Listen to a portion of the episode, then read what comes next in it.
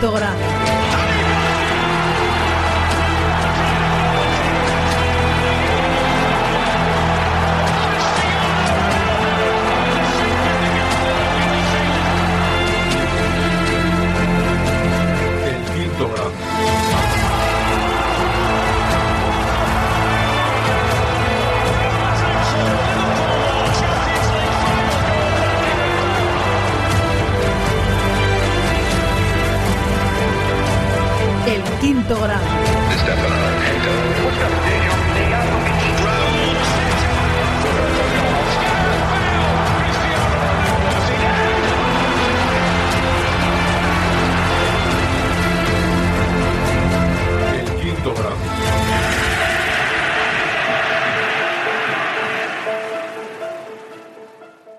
Hola a todos, bienvenidos a los directos de El Quinto Grande. Aquí estoy uniformado con la sudadera que me trajeron ayer.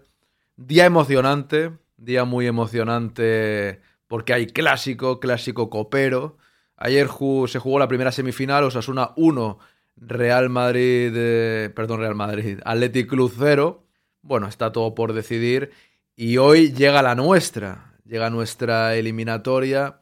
Yo me he levantado positivo, tranquilo, positivo. Espero que sea, que sea bueno eso, ¿no? Siempre, yo creo que ser positivo siempre está bien, ¿no? No soy de aquellos. Bueno, a ver, que el equipo esté muy confiado puede ser malo, ¿no? Pero en mi caso, no creo que vaya a repercutir ni como positivo ni como negativo las sensaciones que yo tenga. Pero siempre prefiero levantarme con sensaciones positivas. Está bien, ¿no, Ana? Hoy me he puesto esta, mañana me pongo la otra. Un día cada, cada una.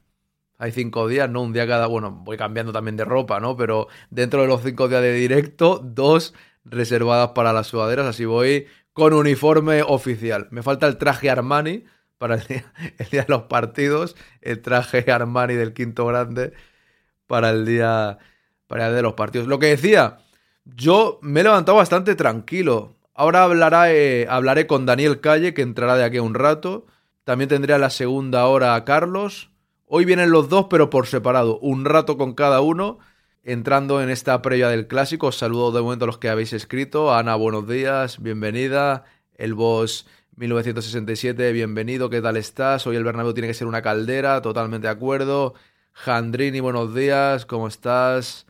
Javi Salinas, buenos días. ¿Qué tal estás? Pues eso. Volviendo a lo que decía. Yo me he levantado motivado. Tranquilo.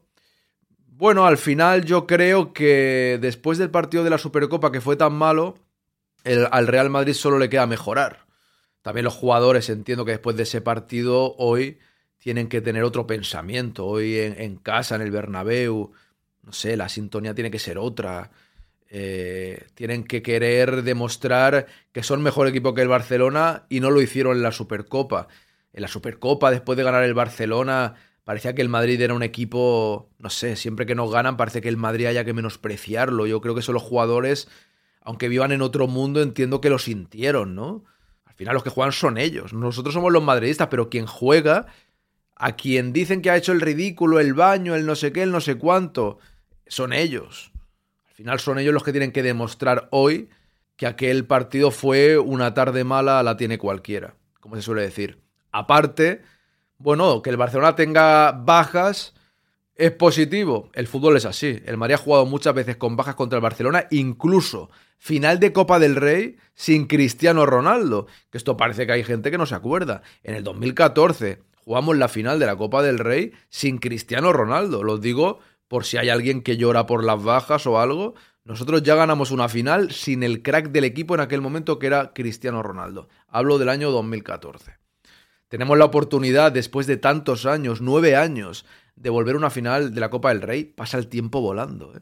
Pasa el tiempo volando y la verdad que, que hace quizás demasiado y pienso que al Madrid le toca. Hay que demostrarlo. Pero tengo la sensación de que al Madrid le toca ya ir a una final de Copa del Rey y ojalá ganarla. No hay dos sin tres en los últimos años. Sí que es cierto que también jugamos la final contra el Atlético. En la Copa del Rey hay luces y sombras. En la competición que yo he visto al Madrid más veces perder. El Madrid no pierde casi nunca, pero es verdad que en la Copa del Rey he visto varias derrotas del equipo.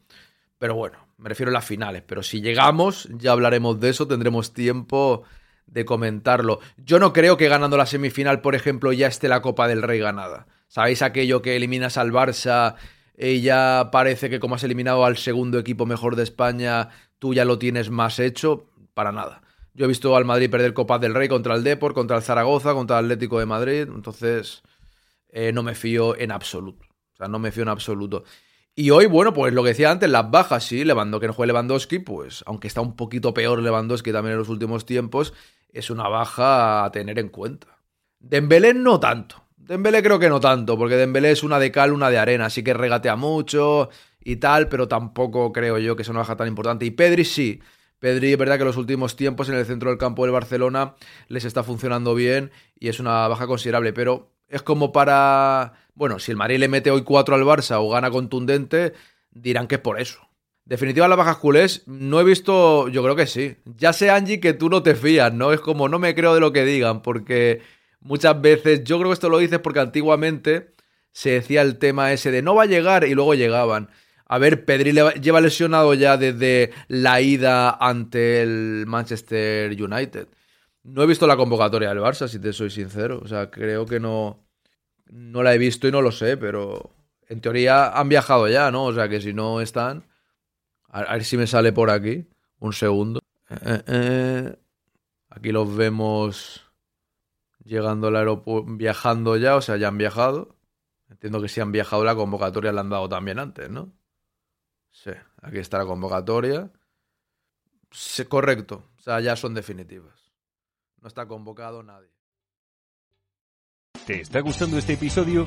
Hazte fan desde el botón Apoyar del podcast de Nivos.